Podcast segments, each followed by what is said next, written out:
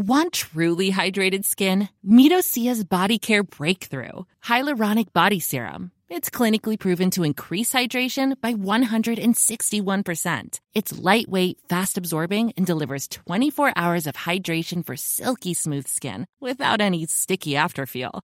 Treat your skin to clean vegan skincare from Osea. Get 10% off your first order with code SUMMER at OseaMalibu.com. That's O S E A Malibu.com code SUMMER.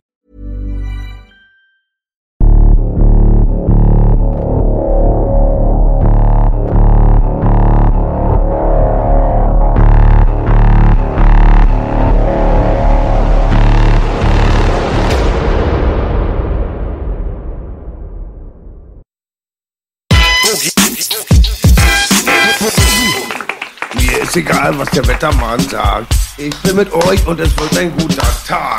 Yes, baby! Das wird er. Ja, es geht schon wieder los. Das kann ja wohl nicht wahr sein. An meiner rechten Seite Onkel B. Jetzt habe ich mal zum ersten Mal meinen Partner zuerst genannt. Gegenüber Ernst Wolf. Hallo, willkommen. Danke. Ich bin gestern mit deiner Stimme eingeschlafen. Wir hatten mir vor einigen Tagen Tubes von dir gezeigt. Ich kannte dich ehrlich gesagt nicht. Finde mega interessant, was du gemacht hast, was du machst, was ich gesehen habe, was ich gehört habe.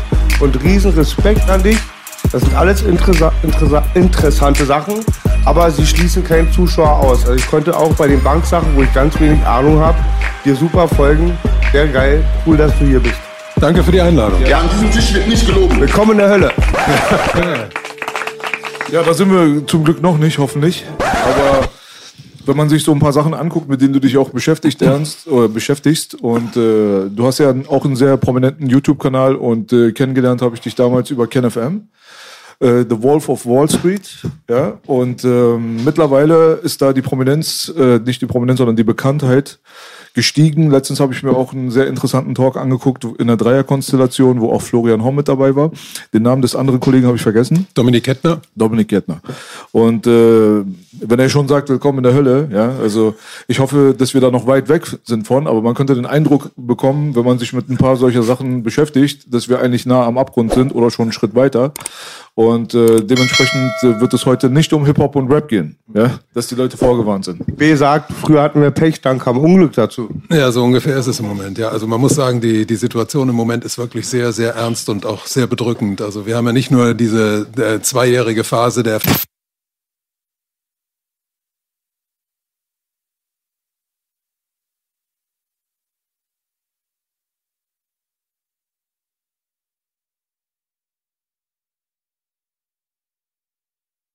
sondern sind jetzt auch noch von einem Krieg bedroht. Und wir sehen ja, dass alle Seiten äh, sich bemühen, diesen Konflikt weiter zu eskalieren. Also es wird nichts unternommen, um da den Frieden herbeizuführen, sondern es wird alles getan, um das Ganze noch weiter anzuheizen.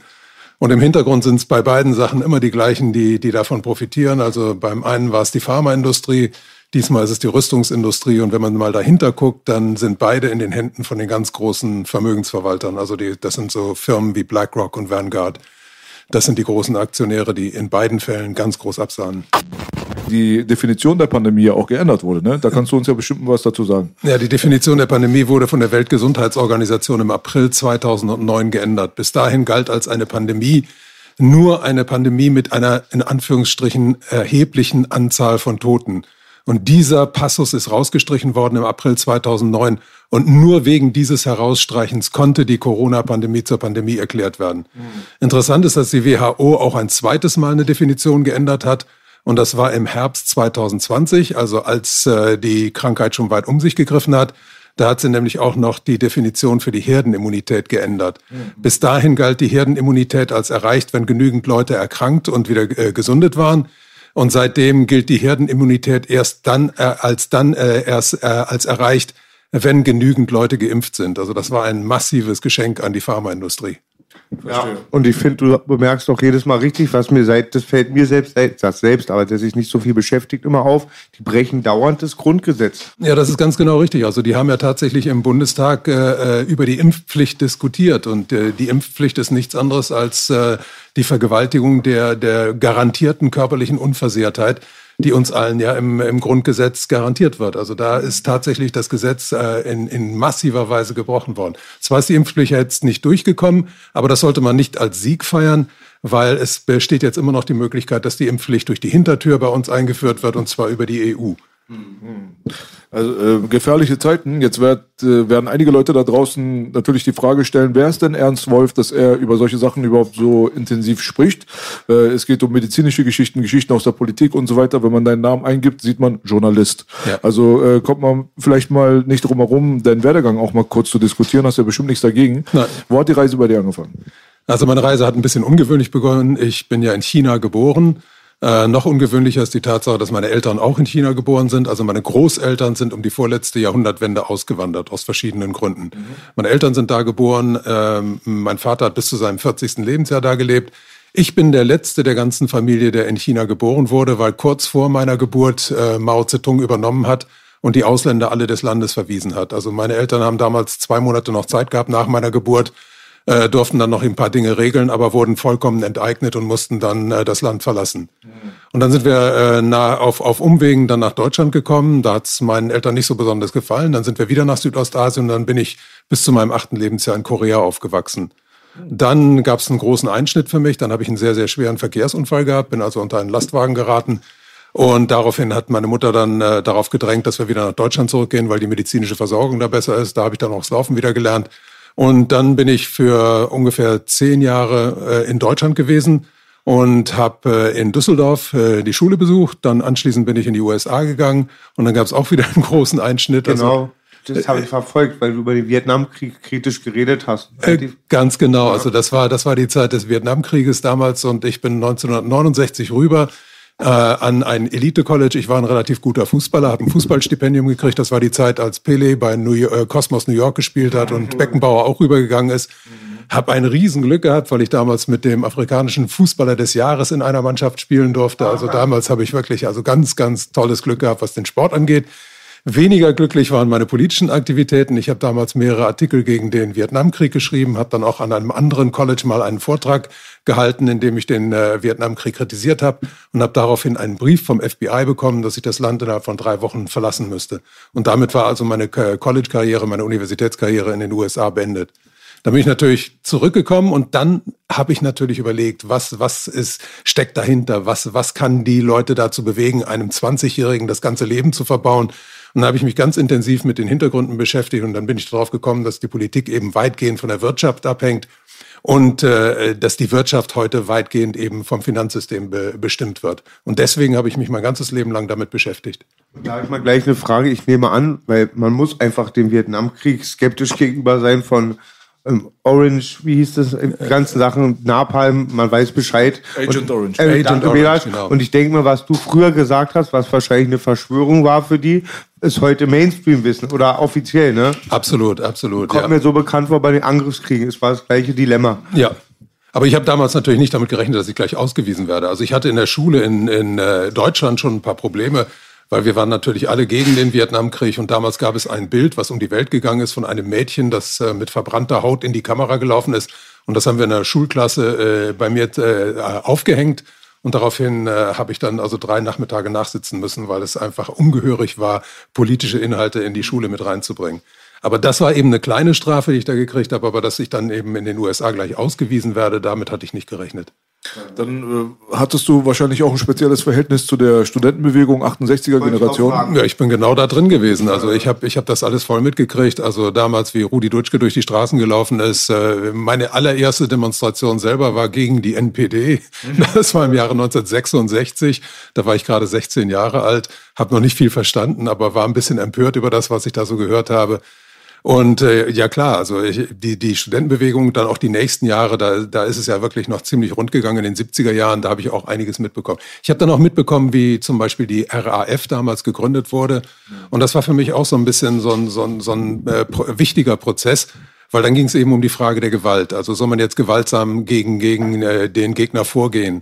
Und da muss ich sagen, da habe ich dann zurückgezogen. Also da, da war ich dann nicht mehr dabei, als es dann darum ging, sich äh, äh ähm, zu bewaffnen und, und äh, Polizisten nur noch als Zielscheiben zu sehen. Also das war für mich überhaupt nichts mehr. Da bin ich dann aus dieser ganzen äh, Bewegung mehr oder weniger dann rausgegangen. Wie war deine politische Orientierung zu der Zeit? Zu der Zeit waren wir waren eigentlich alle immer so links. Weißt du, das war das war ganz klar. Wir haben alle damals Karl Marx gelesen, dann äh, musste man natürlich auch den Lenin lesen und äh, äh das war also nicht so ganz so einfach, da sich auch dann davon zu lösen, weil also in, in diesen Ideologien gefangen zu sein, ist schon, schon schwierig. Aber äh, für mich hat also wirklich sehr viel bewirkt diese Frage der Gewalt, weil ich habe dann auch erfahren, dass innerhalb der russischen Revolution, die, die ja damals immer ganz hoch gehalten wurde, dass da die Todesstrafe eingeführt wurde, dass das Ganze dann in dem Gulag geendet hat und so. Und das sind natürlich alles Dinge, die, die, die kann man nicht einfach verschweigen und übergehen. Mhm. Gab es da so gewissen Konflikte? Wie hast du den Rudi Dutschke damals wahrgenommen? War das schon damals so eine Galionsfigur? Ja, ja, der war absolut, absolute Galionsfigur, aber äh, da muss man dann auch ein bisschen dahinter blicken. Also bei Rudi Dutschke weiß ich es nicht so genau. Ich weiß, dass Daniel Cohn-Bendit damals auch so eine ganz, ganz äh, prominente Figur gewesen ist. Richtig. Und ich habe durch ein paar äh, äh, persönliche Bekannte dann gehört, dass, äh, dass er also wirklich äh, recht dubiose Dinge da gemacht hat.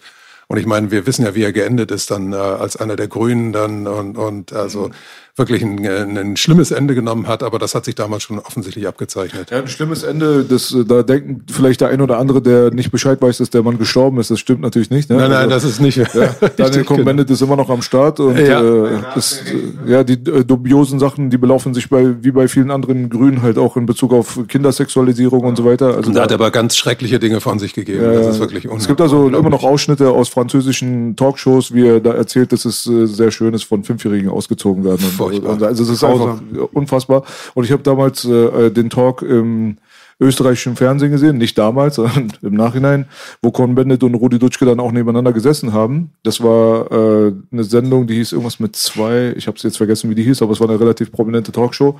Es war eine der letzten Auftritte von Rudi, ich glaube ein Jahr oder zwei, bevor er dann auch äh, verstorben ist. Da haben sie natürlich auch darüber gesprochen gehabt, wie es ist, im Exil zu leben und geächtet zu sein und so weiter, aber vor allem Rudi Dutschke. Ja.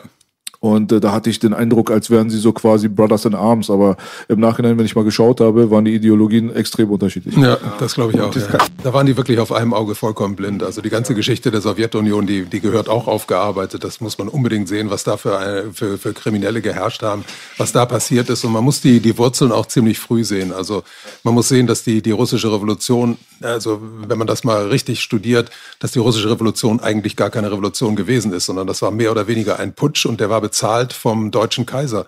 Also der Lenin hätte damals nicht die Macht übernehmen können, wenn der deutsche Kaiser ihm nicht einen Zug von, von der Schweiz aus nach St. Petersburg zur Verfügung gestellt hätte, einen versiegelten Zug. Und wenn er ihm nicht damals auch noch 50 Millionen Reichsmark mitgegeben hat. Mhm. Und das Interessante ist, dass Lenin als erstes nicht mit dem Gegner aufgeräumt hat, sondern als erstes mit seinen eigenen Konkurrenten, also mit den Leuten, die ihm politisch gefährlich werden konnten. Und dass er sofort alle, alle Prinzipien über, über Bord geworfen hat. Also eine ganz interessante Sache ist, dass die, das Zentrum dieser vermeintlichen Revolution war ja in St. Petersburg. Und dass der, der erste große Akt der neuen Führer, also von Lenin und Trotzki und, und den ganzen Weggefährten, war, dass sie ihr Zentrum von St. Petersburg nach Moskau verlegt haben.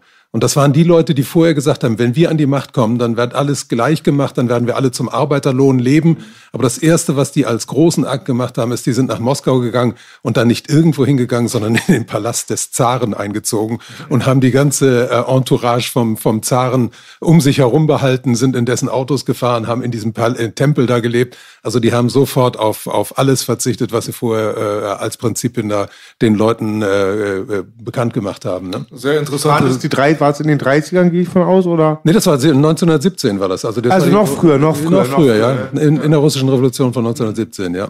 Ähm, die äh, Geschichte der russischen Revolution, aber auch genauso französische Revolution und so weiter, lässt einem darüber nachdenken, ob das wirklich organische Revolutionen waren oder ob es überhaupt welche gab, äh, im großen Stil. Äh, wenn man sich an die letzten 100 bis 200 Jahre erinnert, dann äh, fällt mir da ehrlich gesagt nicht viel ein, was nicht fragwürdig wäre. Ne? Ja, das ist ja, also auch die, die Geschichte wird ja immer von den Siegern geschrieben. Ja. Also wer, wer gewonnen hat, kann die Geschichte dann so schreiben, dass er immer gut dasteht. Mhm. Und wir müssen sagen, also viel freier ist das Leben ja in den letzten 200 Jahren nicht geworden. Mhm. Nur wir leben jetzt heute in einer, in einer ganz bestimmten Phase. Also äh, eigentlich hat sich ganz viel in den letzten 50 Jahren geändert. Mhm. Wir haben ja in, in, in den 70er Jahren die, die äh, dritte industrielle Revolution gehabt. Also die, das Aufkommen des Personal Computers und dann in den 90er Jahren und zur Jahrtausendwende dann die unglaubliche Explosion des Internets. Also das hat eine ganz neue Phase in der Geschichte der Menschheit eröffnet. Und jetzt im Moment sind wir in einem weiteren Übergang in der vierten industriellen Revolution, in der die künstliche Intelligenz immer mehr eingesetzt wird. Ja. Aber diese ganze, diese ganze äh, Entwicklung hat eines bewirkt. Also bis vor ungefähr 50 Jahren oder sagen wir bis vor 30 Jahren konnte man sagen, Geld regiert die Welt. Und heute ist das anders. Heute muss man sagen, Geld und Daten regieren die Welt. Das ist ganz wichtig. Das ist der Unterschied zu früher. Ja.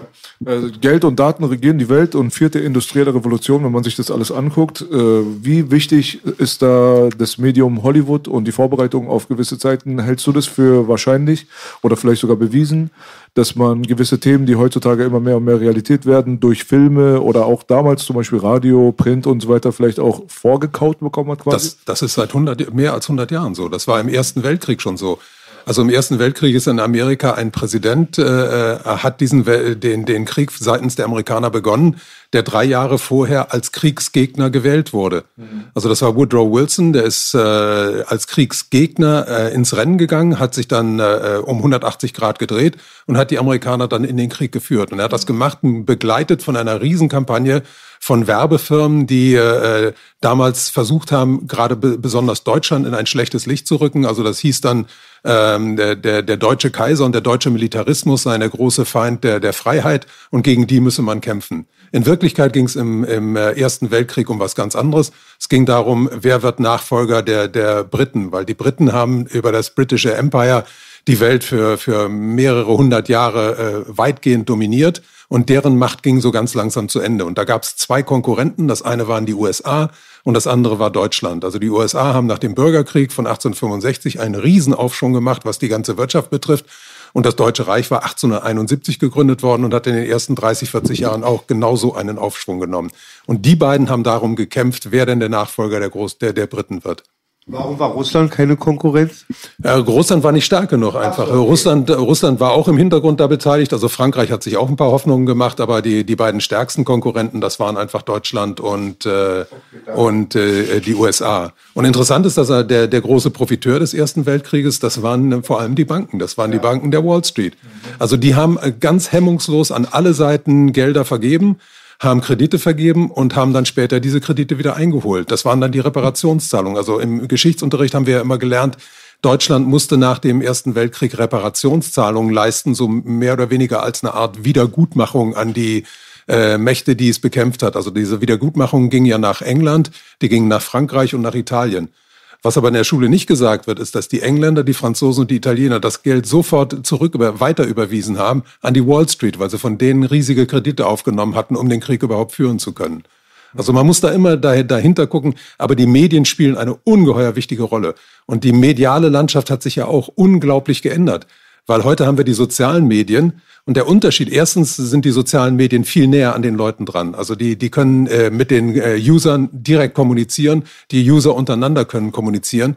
Und durch diese Nähe kann man natürlich die, diese, die, die Meinung auch in bestimmte Richtungen lenken. Das ist kein, überhaupt kein Problem. Interessant ist auch noch, wer hinter diesen Konzernen steht. Hinter diesen Konzernen als Aktionäre stehen eigentlich immer die gleichen. Das sind immer die großen Vermögensverwalter.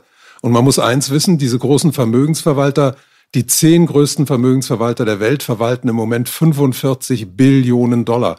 Das ist so viel, also mehr als das Bruttoinlandsprodukt, also die Summe aller in einem Jahr produzierten Waren und erbrachten Dienstleistungen in den USA und China zusammen. Also das ist mehr als etwas mehr als eine Milliarde Menschen in einem Jahr erwirtschaften. Also das, so eine Macht hat es vorher noch nie gegeben. Heute ist es ein bisschen anders. Heute sind die, diese äh, Konzerne so unglaublich mächtig, dass die eben noch, noch direkter auf die Leute einwirken können. Also man konnte ja jetzt sehen, auch im, was, was ja so ein interessantes Phänomen unserer Zeit ist, dass alle Medien, die man, also die ganzen Mainstream-Medien, praktisch gleichgeschaltet waren in den letzten ja. zwei, zwei, äh, zweieinhalb Jahren. Und das hat damit zu tun, dass die ja fast alle den gleichen Leuten gehören und da, damit den gleichen Interessen unterlegen sind. Das ist sehr interessant. Also wir, wir springen natürlich jetzt ein bisschen so in den Timelines hin und her, aber äh, es ist halt so viel Info. Ne? Also das ist auch sehr, sehr schwer, ähm, das alles natürlich auch äh, wirklich zu verarbeiten für viele Leute, die sich damit wenig auskennen. Ähm, interessant war die Sache natürlich auch mit dem Ersten Weltkrieg, die du angesprochen hast, äh, in Bezug auf ähm, Wilson. Ich denke mal mit Warburg zusammen auch eine der äh, interessantesten Figuren in Bezug auf die Gründung der Federal Reserve. Und das ist ja auch nochmal ein wichtiger äh, Ankerpunkt für die heutige Zeit. ganz, ganz sicher, ja. Die Was Gründung. Federal Reserve, das ist, die, das ist die Zentralbank der USA. Okay. Und da glauben alle Leute natürlich, dass die Zentralbanken staatliche Institutionen sind. Aber die größte Zentralbank der Welt ist eine private Institution. Die ist von mehreren Banken unter sehr dubiosen Umständen gegründet worden. Also da haben sich damals äh, einige Banker mit einigen Politikern getroffen auf einer kleinen Insel vor der Ostküste der USA und haben da zehn Tage lang getagt und haben beschlossen, dass die Federal Reserve das Recht, äh, Geld herauszugeben, dass der das gegeben werden sollte, was vorher beim Staat gelegen hat. Wann war das bitte, Ernst? Das war 1913, äh, also ganz kurz vor dem Ersten Weltkrieg. Und seitdem ist die Federal Reserve eben äh, immer mächtiger geworden und die Federal Reserve ist heute die, die wichtigste Zentralbank der Welt, wichtiger als alle anderen. Zweitwichtigste wäre heute die EZB, die Europäische Zentralbank. Dann an dritter Stelle wahrscheinlich entweder die, die äh, People's Bank of China oder die, die japanische Zentralbank. Zentralbanken haben zwei Möglichkeiten, um das Finanzsystem zu beeinflussen. Die können zum einen können die Geld drucken, die können also neues Geld erzeugen und zum anderen können sie die Zinssätze festlegen, zu dem das Geld ver, äh, vergeben wird. Und genau das haben sie jetzt in den letzten Jahren auch gemacht. Also es, so viel Geld, wie in den letzten Jahren ge, ge, künstlich erschaffen wurde, ist noch nie erschaffen worden. Und das ist auch die Grundlage, weswegen wir zurzeit so eine Inflation erleben. Also diese ganzen Märchen, die, die unser Wirtschaftsminister Habeck von sich gibt, die haben überhaupt nichts mit der Realität zu tun. Also er behauptet ja, dass die Inflation auf den Ukraine-Krieg zurückginge. Das ist absolut unwahr. Die Inflation geht auf diese hemmungslose äh, Gelddruckerei der, der vergangenen Jahre zurück. Und die wird auch nicht weniger werden. Das ist nicht kein vorübergehendes Phänomen, sondern wir, wir stehen am Anfang einer immer stärker sich, immer weiter sich verstärkenden Inflation. Äh, die Gelddruckerei an und für sich, die hängt ja auch mit der Historie der Federal Reserve zusammen, so wie ich das richtig verstanden habe. Durch die Deckung in Silber und Gold, die aufgehoben wurde, hat man ja quasi so den Weg geebnet, um printen zu können, was man will, wie viel man will. Ne? Ja, das Interessante ist, dass unser Geldsystem heute, das ist ja ungefähr so 75 oder 77 Jahre alt, das ist nach dem Zweiten Weltkrieg ins Leben gerufen worden. Da ist was Neues gemacht worden. Da ist die, der Dollar zur Weltleitwährung erklärt worden. Also die Amerikaner waren damals die, die stärkste Wirtschaftsmacht der Welt, waren militärisch die stärksten und die wollten sich dann auch noch das Finanzsystem unterwerfen. Und dazu haben sie den anderen dieses neue System aufs Auge gedrückt. Also das war keine Konferenz, bei der alle gleichberechtigt waren, sondern die Amerikaner haben gesagt, wir machen das jetzt. Und der, der, den Druck im Hintergrund, den hat die ganze Welt verspürt, weil die Amerikaner kurz vorher ja in Hiroshima und Nagasaki zwei Atombomben abgeworfen hatten. Gut, dann äh, ist der Dollar also zur Leitwährung erklärt worden. Der Dollar ist an das Gold gebunden worden. Also der war mit Gold gedeckt. Nur dann haben die Amerikaner im Zuge des Nachkriegsbooms immer mehr Dollar gedruckt, gedruckt sodass es ein großes Missverhältnis zwischen Dollar und, und Gold gab. Und das haben die Investoren so Ende der 60er Jahre gemerkt. Und dann haben die äh, immer mehr Gold verlangt und dann konnten die Amerikaner das Gold nicht mehr liefern. Und da ist der amerikanische Präsident Nixon am äh, 15. August 71 vor die Kameras getreten und hat gesagt, Schluss aus, der Dollar ist jetzt vom Gold getrennt. Und dadurch, dass der Dollar damals als Weltleitwährung vom äh, Gold getrennt wurde, waren alle, alle Währungen der Welt praktisch äh, ohne äh, eine physische Grundlage. Also die gab es dann nicht mehr. Und damit konnte natürlich dann dieses ungebremste Gelddrucken anfangen. Also das erleben wir jetzt eigentlich seit 50 Jahren, aber eben in den letzten Jahren in, in ganz stark beschleunigter Weise. Hm, und dadurch, dass man die Geldmenge kontrollieren kann, kann man dann natürlich auch wirtschaftliche Komponenten steuern. Ne? Ja klar, also äh, über über dieses, also wie gesagt, die die Zentralbanken haben die beiden Möglichkeiten, also immer neues Geld zu schaffen und das zu immer niedrigeren Zinsen zu vergeben. Das Interessante ist, dass wir jetzt an einem äh, Wendepunkt angekommen sind, weil im, im März 2020 sind die Zinssätze jetzt bei null angekommen. Und das Bankenwesen kann nicht mit Negativzinsen auf Dauer leben. Also wenn Banken Negativzinsen nehmen, äh, äh, verlangen würden, dann würden wir uns alle ja Kredite nehmen und die sofort wieder zurückziehen und die Banken wären ganz schnell pleite. Also sind wir jetzt an einem äh, Wendepunkt angekommen. Die können die Zinsen nicht weiter senken und deswegen können sie nur noch weiteres Geld drucken. Also das ist die einzige Möglichkeit, die, haben, die sie haben. Und deswegen wird die Inflation jetzt auch immer schlimmer. Es gibt allerdings schon einen Plan im Hintergrund. Sie wollen also eine neue Art von Geld einführen. Also das ist digitales Zentralbankgeld. War es im Dritten Reich nicht ähnlich mit der Währung, wie Hitler seine Rüstung finanziert hat? Da war auch so ein Trick, der mich so erinnert, ein bisschen das, was du erzählt hast. Das war schon im Ersten Weltkrieg so. Also in Deutschland, erst, ne? in Deutschland hat ja, also das Deutsche Reich ist ja 1871 gegründet worden und 1873 hat man in Deutschland den Goldstandard eingeführt, also den, die Mark damals an das Gold gebunden. Und das hat man aufgehoben, und zwar im Jahr 1914 wegen der Finanzierung des Krieges. Genau. Also die, braucht, die, die Regierung brauchte richtig schön viel Geld, um den Krieg führen zu können und hat deswegen gesagt, also Schluss mit dem Goldstandard.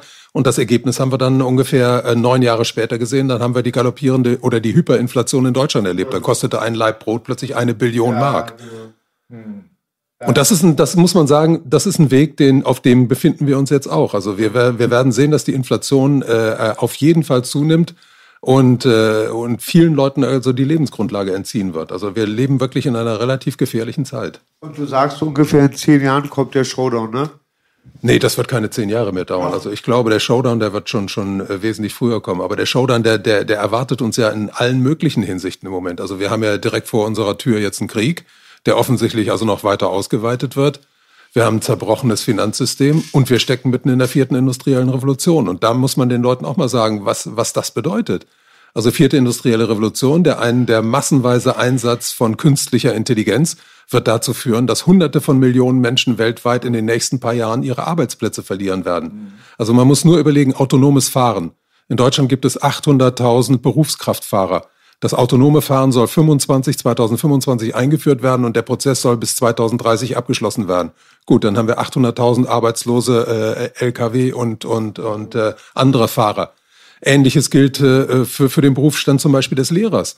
Wir haben in dem, in dem äh, Lockdown jetzt gesehen, dass das Homeschooling eingeführt wurde. Wir wissen alle, der Staat ist sowieso pleite und der Staat möchte überall sparen. Ja gut, der, der Staat kann auch die Schulen einsparen, der kann auch die Lehrer einsparen, der kann äh, für jede Klassenstufe einen einzigen Lehrer vor eine Kamera setzen und die Leute, die, die Kinder dann per Homeschooling unterrichten. Das ist tatsächlich äh, äh schon, schon in Gang, dieser Prozess. Also der Gouverneur von New York, der hat den ehemaligen CEO von Google, Eric Schmidt, angestellt um das Ausbildungswesen im Staate New York neu zu organisieren. Und dessen Pläne sehen genauso aus, dass man Lehrer spart, dass man Schulen spart, dass man Schu Schüler am Anfang vielleicht so zu 30 oder 40 vor eine Screen setzt und auf diese Weise das ganz langsam so, so beginnt. Und, und das Ende des Prozesses wird sein, dass die Kinder dann eben zu Hause vor ihrem iPad sitzen und da lernen. Ne? Und ganz viele haben Schnupfen. Ehrlich. Jetzt glaubt mir keiner. Und ganz viele haben Nachteile und ganz wenige Vorteile, wie immer, ne? Ja, es ist immer so. Es ist, äh, all, alles das, was wir im Moment sehen, äh, ist, äh, vollzieht sich zugunsten einer ganz winzigen Minderheit und zum Schaden der großen Mehrheit der Menschen. Ähm, mit der neuen Entwicklung äh, kam dann die Kryptowährung. Und äh, das ist jetzt gerade so das äh, große neue Ding, wo ich auch Florian letztes gefragt habe, weil es ja eigentlich als dezentrale Währung und äh, von manchen Leuten sogar als Gegenbewegung zu dem aktuellen Finanzsystem angesehen wurde, aber trotzdem irgendwie in nichts gedeckt ist. Das hat äh, Gemeinsamkeit mit dem, was wir gehabt haben. Ne? Ganz genau. Also Kryptowährungen sind die ersten Währungen, die als sogenannte Fiat-Währungen, also Scheinwährungen zur Welt gekommen sind. Also unsere allen anderen Währungen, die haben sich ja alle äh, über Jahrhunderte langsam entwickelt. Genau. Also das, der Anfang war mal die Tauschwirtschaft und dann sind die Edelmetalle reingekommen, dann ist Papiergeld dazugekommen, dann kam Buchgeld dazu, am Schluss kam digitales Tagesgeld dazu, aber das war eine langsame Entwicklung.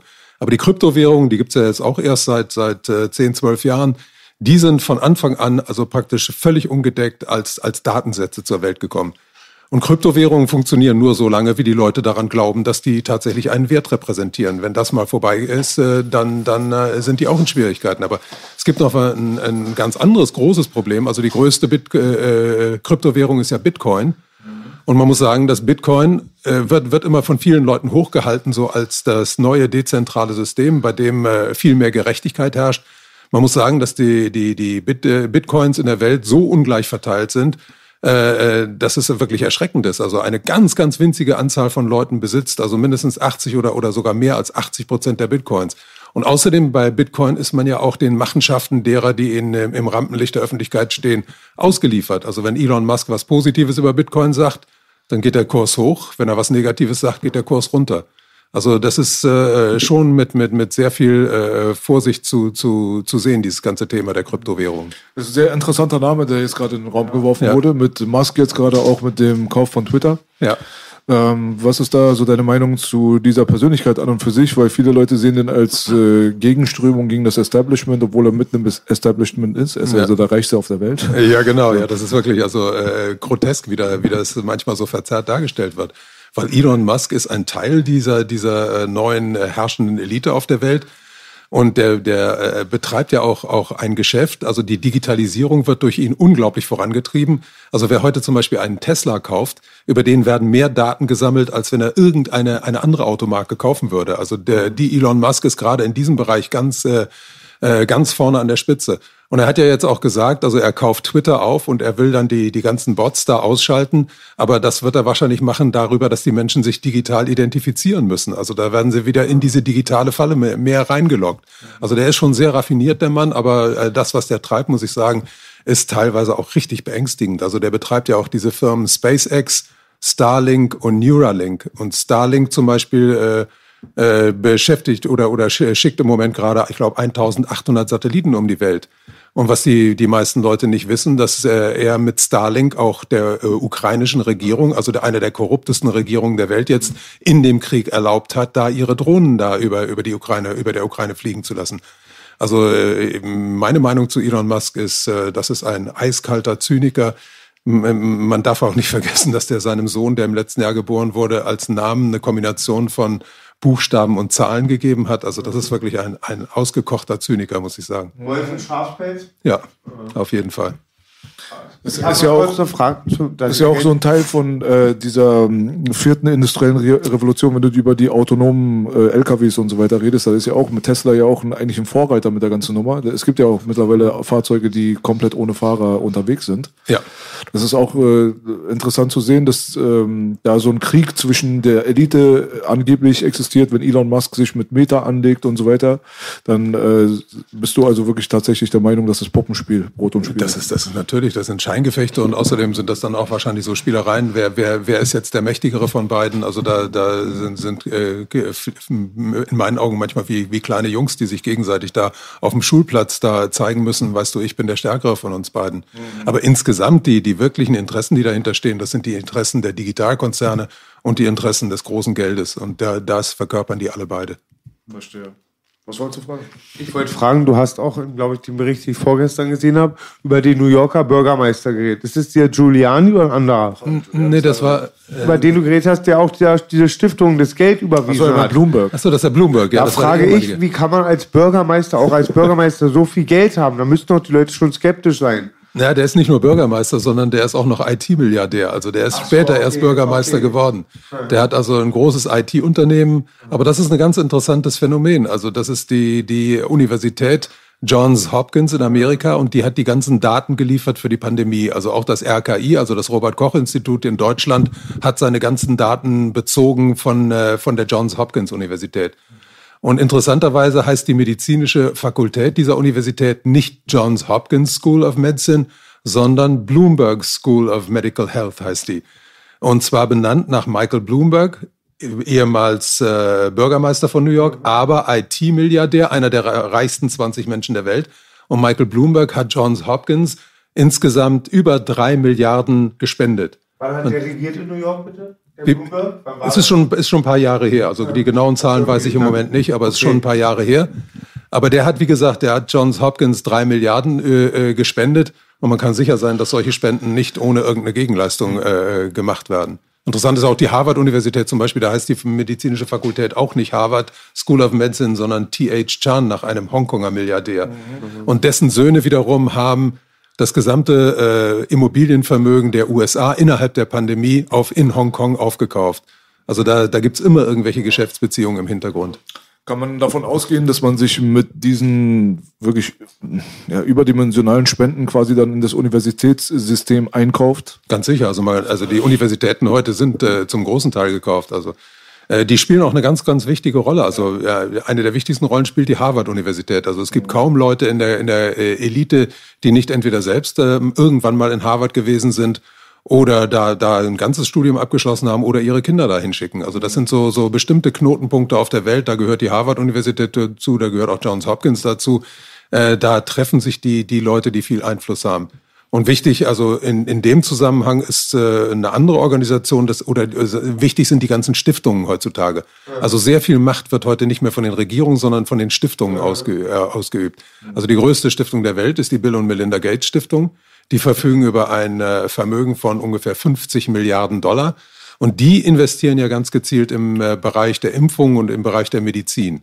Und das ist natürlich auch mit nicht, nicht ohne Hintergedanken, weil das wichtigste Ziel der Digitalindustrie ist die äh, biometrische Erfassung der Menschheit. Also dass jeder so seine eigene äh, biodigitale Identität bekommt. Das passt sehr gut ins Muster der Reichen und Schönen, die schon immer sich als Philanthropen äh, ausgegeben haben. In der Weltgeschichte kennt man das seit Ewigkeiten. Hm, das, da kannst du mal vielleicht mal ganz kurz die Bill Gates History mal aufrollen. Ist ja auch interessant, ne? Ja, Bill Gates. Ich würde gleich danach auch gerne eine Frage stellen, ja. ob das stimmt, dass schon oft in diesen Universitäten halt diese Bruderschaften, diese Organisationen entstehen, ne? Ja, ja. Das hast du auch angespielt eben drauf, ne? Ja, ganz genau. Das hört man immer so halt. Ja.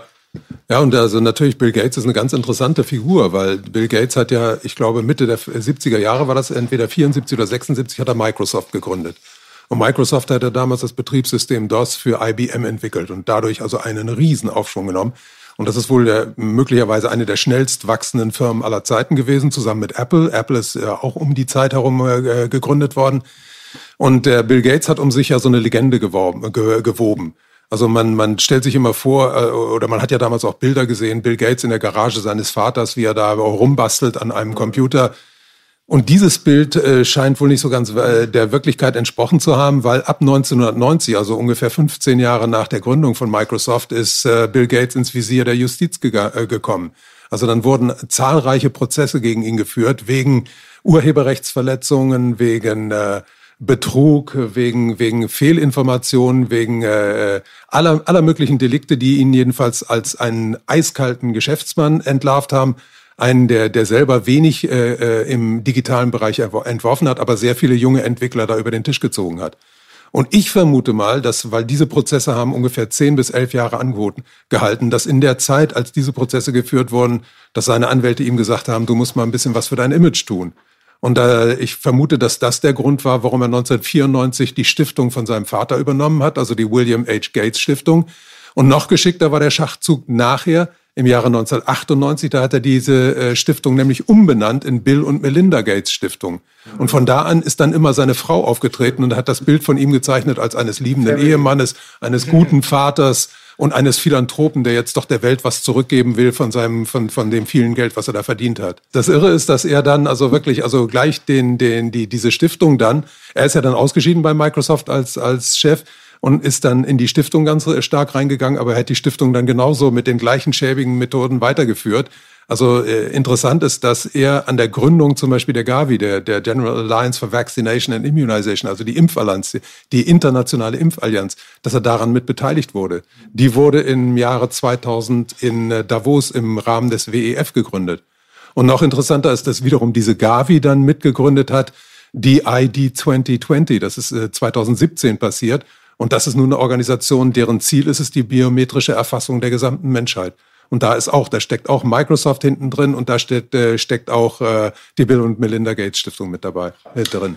Interessant äh, ist die Verbindung mit diesen ganzen Elite-Universitäten und so weiter, in Harvard, Yale und so weiter. Da muss ich wieder an Florian denken, irgendwie, weil. Äh, er war ja da, ja. Grüße genau. an Florian Homm, Florian Homm, ne? Ja, Florian war ja, Mann, Florian. Der war ja dort äh, in dieser ganzen Community, wie man auch immer das auch nennen mag, auch mal der Big Dog so. Und äh, hat das dann auch mit Skull and Bones in Yale dann verglichen und mit diesen Elite-Clubs und so weiter und dass dort halt Präsidenten rauskommen und irgendwelche führenden Persönlichkeiten unserer Weltgeschichte, das jetzt mittlerweile kein Geheimnis wäre. Und äh, da kann man den Bogen dann auch wieder spannen zum ähm, WEF. Ne? Das, ist, das ist eine ganz wichtige äh, Organisation. Also das WEF ja. ist. Was steht es bitte? Äh, World Economic Forum. Das ja. ist eine Stiftung, die hat ihren Sitz in Kolonie in der Schweiz und ist von einem deutschen Professor, nämlich Klaus Schwab, gegründet worden. Und das Interessante ist, dass äh, der Klaus Schwab im Jahre 1971, äh, da hieß das Ganze noch European Management Forum, das war der erste Name vom WEF. Äh, ähm, da hat der äh, Klaus Schwab im Jahre 1971 es geschafft, 440 Spitzenmanager aus ganz Europa zu versammeln und mit denen die erste Konferenz abzuhalten. Also Klaus Schwab war damals 33 Jahre alt und hatte nur fünf Jahre Berufserfahrung. Also ich glaube kaum, dass irgendjemand gekommen wäre, wenn er das alleine gemacht hat. Hätte. Ja, ganz oft, ne, mittlerweile, dass die ganz jung sind auch, ne? Die das Parteivorsitzenden oder so, da hast du in dem Bericht gesagt, manchmal mit 24, wie willst du dann eine Partei führen mit 24? Ist man grün hinter den Ohren so ein. Ja, so grün ist es. Hinter den Ohren. Ja, grün hinter den Ohren. Ja. Genau. Ja, auf jeden Fall. Also der, äh, ich habe mir da mal angeguckt, wie, wie der Lebenslauf gewesen ist und äh, ganz interessant ist, dass äh, Klaus Schwab vorher äh, im, im Jahr zuvor in, äh, an der Harvard-Universität gewesen ist und da auch noch Schüler von Henry Kissinger gewesen ist. Ja. Henry Kissinger ist so die äh, graue Eminenz des letzten Jahrhunderts und Henry Kissinger hatte schon mehrere Jahre, äh, Jahre die Pläne, amerikanische Managementmethoden nach Europa äh, rüberzubringen. Also war äh, Klaus Schwab damals nichts anderes als mehr oder weniger so der rechte Arm oder die rechte Hand von, von Henry Kissinger. Aber Klaus Schwab hat schon ein paar Eigenschaften, die, die, die wirklich herausragen. Also der Mann hat äh, einerseits Volkswirtschaft studiert und auf der anderen Seite Ingenieurswissenschaften studiert. Und der ist einer der wenigen Menschen, die damals schon die Bedeutung der Digitalisierung erkannt haben und der da also auf dieser Klaviatur auch weitergespielt hat. Und er hat also dieses äh, European Management Forum dann umbenannt in World Economic Forum. Das war in den 80er Jahren. Und dann hat er auch erkannt, dass man äh, äh in, in allen Bereichen eigentlich arbeiten muss. Also der hat dann äh, nicht nur die, die Manager genommen, der hat dann auch Politiker dazu genommen, der hat Medienleute dazu genommen, später auch Sportler, die berühmt waren. Also der hat alle Kanäle bespielt, äh, um, um die Öffentlichkeit dann zu erreichen. Aber das Wichtigste, was er gemacht hat, war, dass er ab 1992 äh, die politische und die korporative Elite der Welt ausgebildet hat. Also äh, die, die erste Klasse, das waren dann immer Klassen. Dies hieß die Klasse von 1992, die Klasse von 1993 und in der allerersten Klasse, das ist wirklich interessant, da saßen drin unter anderem Angela Merkel, die damals noch völlig unbekannt war, Nicolas Sarkozy war dabei, Tony Blair war dabei, ähm, Gordon Brown war dabei, José María Aznar, der ist später der Premierminister von Spanien gew geworden, und Manuel Barroso, der war später dann der Chef der EU-Kommission, EU also der höchste Politiker der EU. Und das ging in den nächsten Jahren da weiter. Also äh, heute alles, was sich, was Rang und Namen ne? hat, Heute Frau Baerbock ist dabei, Herr äh, Emmanuel Macron ist dabei, äh, der ehemalige äh, äh, österreichische Bundeskanzler Sebastian Kurz ist dabei, unser Gesundheitsminister, äh, ehemaliger, der Jens Spahn ist dabei. Interessant ist auch, dass Medienleute dabei sind, so wie San Sandra Maischberger zum Beispiel ist dabei. Also da wird in, in allen Richtungen gearbeitet. Was Frau Baerbock angeht, was ganz interessant ist, dieses äh, Ausbildungsprogramm hat früher ein Jahr gedauert, das dauert heute fünf Jahre lang. Und äh, Frau Baerbock ist in der Klasse von 2020, also die wird bis 2025 noch weiter vom WEF ausgebildet werden. Das heißt, während die hier als Außenministerin fun fungiert, hat sie noch den direkten Draht und kann noch direkt von, von Klaus Schwab beeinflusst werden. Also sie ist äh, Azubi. So, sozusagen, Azubi bei ihm und gleichzeitig hier Außenministerin. Hat zum Glück, dass es keine aber, Grammatik gibt, sonst würde sitzen bleiben. ja, das große, aber das ist ein Phänomen, was ich ganz interessant finde. Also wir haben ja noch nie so viele äh, äh, absolute Nieten als, als Minister gehabt wie in unserer Zeit. Aber ich denke, das ist wirklich gewollt, weil diese Leute Absolut. haben kein Rückgrat. Safe. Diese Leute sind leicht biegsam. Diese Leute sind einfach zu manipulieren. Die tun alles. Die, ich meine, wir haben im Moment Leute an der, an der Macht, die haben sich früher als Pazifisten ausgegeben. Das sind die schlimmsten Kriegstreiber ja. und Kriegshetzer. Ja. Also da hat sich einiges geändert im Moment. Aber das ist alles, alles nicht Zufall. Also das ist, das, ich denke, das ist alles von hinten gewollt und das ist alles gelenkt. Ja, für Markus ist alles Zufall. Aber ich denke mal, wenn man sich das mal genau betrachtet, dann merkt man, dass die, äh, diese Taktik aber auch intelligent ist. Ich meine, warum sollte man dann auch freidenkende oder intelligente Menschen, die dann irgendwann mal auf den Trichter kommen könnten, dass sie für irgendwas missbraucht werden, genau. in hohe Machtpositionen wählen oder setzen? Man wählt sie ja nicht, ehrlich gesagt, das ist ja eine Illusion. Ja. So, die werden der Hand erlesen irgendwo hingepackt. Und äh, die Historie hat auch gezeigt, dass man man hier und da mal auch ein großes Problem damit denen bekommen kann, wenn sie dann zu Querschlägern ja. werden. Ja, und genau. auf jeden Fall, was mir mein Partner auch beigebracht hat, ist dieses Fake-Opposition. Das ist sehr interessant, ja. weil du, du drückst dich sehr gut aus, für mich auch als Straßenarzt ist schön zu verstehen. Es ist plausibel, es sind Fakten, aber die zeigen dann lieber den Wendler oder Attila Hildmann. Ne? Ja, jetzt ehrlich. Ja, ja, das ist also das ist wirklich ganz schlimm. Also man man bläst dann irgendwelche einzelnen äh, Typen dann auf. Am besten die, die die selber auch äh, wenig Ahnung haben und ja. die kann man dann ganz schön diffamieren und als als Feindbild dann missbrauchen. Ja. Oder oder sie äh, in hohe Positionen setzen und die arbeiten einfach als nützliche Idioten für dich. Das nütz, nützliche Idiot ist ein guter Ausdruck dafür. Ja, genau. Ja. Ja, das ist äh, auf jeden Fall ein bisschen besorgniserregend, wenn man sich das mal so alles anguckt. So richtig neu scheint es aber dann vom Konzept her dann doch nicht zu sein. Ne? Das scheint so wie ja, als wenn man das äh, eine Gemälde gehabt hat und es immer wieder nachzeichnet und es sieht immer anders aus, weil ein anderer Künstler sich ransetzt. Der, der Unterschied ist eben, dass die, die Verhältnisse sich so, so stark geändert haben. Also diese, diese Taktik, dass man eine, eine künstliche Opposition aufbaut, dass man Idioten missbraucht und so weiter, das ist alles schon, schon relativ alt. Mhm. Aber äh, früher war es ja so, also wenn man so bei, auch bei, bei uns in der Geschichte zurückgeht, die Leute wurden ja immer in, noch nach bestimmten Qualitäten ausgewählt. Also früher konnten die Leute zumindest richtig reden. Mhm. Die konnten, äh, die, die hatten meistens auch ein bisschen irgendwie was in, in vernünftigen Beruf gelernt. Also wir haben heute ja so, so und so viel Berufsabbrecher da drin. Also das hat sich schon geändert. Aber was sich ganz wesentlich geändert hat, ist das, was ich am Anfang schon gesagt habe. Heute wird die Welt nicht nur vom Geld beherrscht, sondern auch von den Daten beherrscht. Und das ist, das ist der, der große Unterschied zu früher. Und wir leben eben tatsächlich am Ende einer, einer, einer geschichtlichen Phase. Also unser Finanzsystem zerbricht im Moment und wir sind im Übergang in die totale Digitalisierung, wenn wir das mit uns machen lassen.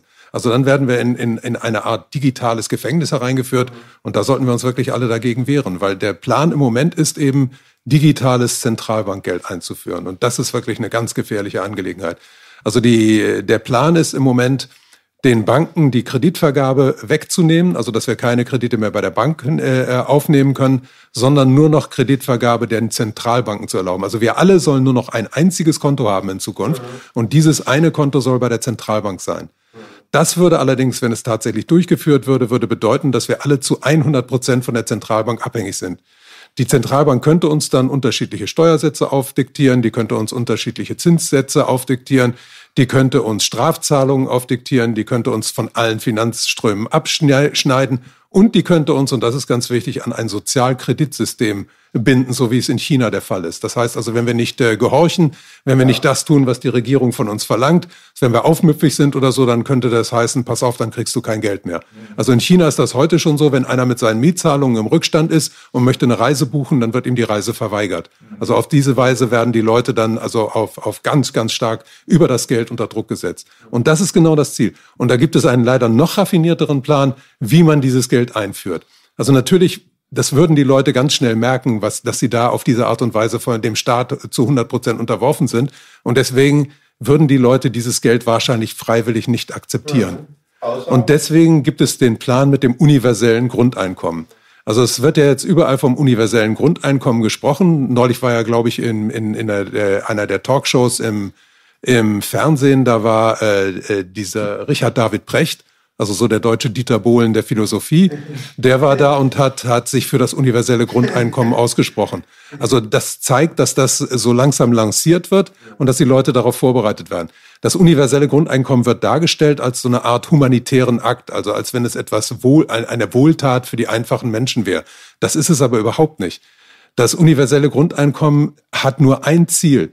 Die ganzen Menschen, die im Produktionsprozess ausfallen und kein Geld mehr verdienen, die als Konsumenten wieder ins System reinzuholen. Weil wenn zu viele Leute arbeitslos werden, gibt es keine Nachfrage nach den Gütern, dann äh, bricht die Wirtschaft zusammen. Und man muss die Wirtschaft irgendwie ankurbeln und das will man über dieses universelle Grundeinkommen tun. Man kann sicher sein, dass dieses universelle Grundeinkommen an ein Ablaufdatum ge gebunden sein wird. Also das wird dann am ersten des Monats ausgezahlt, meinetwegen 1000, 1200, 1500. Aber das wird Gültigkeit haben, wahrscheinlich nur bis zum 31. oder 31. Und dann im nächsten Monat geht's weiter. Also sparen wird mit dem Geld auf jeden Fall nicht möglich äh, sein. Das erinnert mich äh, an die Geschichte mit Ford damals, ne? wo man die Arbeitszeit begrenzt hat und die Löhne erhöht hat, damit die Leute mehr Zeit und Geld haben, um auszugeben. Ja, genau. Ja? das, die Geschichte wiederholt sich permanent. Ja. Kennt man aus jedem Western ja auch irgendwie. Die bauen die Eisenbahn und dann der die Arbeiter beschäftigt, hat daneben die Kneipe und den Stripclub. So ist es. Ja, genau. Und ähm, dieses ganze Ding, das kann man doch zusammenfassen eigentlich als Machtzentralisierung, ne? Und ist das dann nicht irgendwie auch so die Grundform oder erinnert es nicht wenigstens, wenn man sich so ein bisschen an Rom, Rom erinnert, an die Grundform des Faschismus? Ja, das, wir, wir leben im Moment also zwar äh, offiziell noch in einer parlamentarischen Demokratie, aber de, de facto sind wir inzwischen im, im äh, Faschismus angekommen. Haben wir die ganze Zeit durchgehend erlebt, dass äh, das Parlament übergangen wurde es wurde ja alles nur von der, von der Regierung, also vom, vom, von der Kanzlerin und dem Gesundheitsminister und von dem Ministerpräsidenten entschieden. Und das steht nirgendwo im Grundgesetz, dass die äh, für alle Maßnahmen verantwortlich sind. Also eigentlich hätte man das Parlament damit einbeziehen müssen, aber das hat man nicht getan. Und äh, man hat uns ja alle möglichen Rechte genommen. Also wir haben das Recht auf freies Reisen verloren, wir haben das Versammlungsrecht verloren, wir haben das Recht auf freie Meinungsäußerung verloren. Wobei ganz interessant ist, dass dieses Recht auf freie Meinungsäußerung in äh, allen faschistischen oder, oder militaristischen äh, Regimes bisher immer von der Regierung beschnitten wurde. Und wir sind in der neuen Phase drin. Heute wird das eben von den großen Konzernen beschnitten.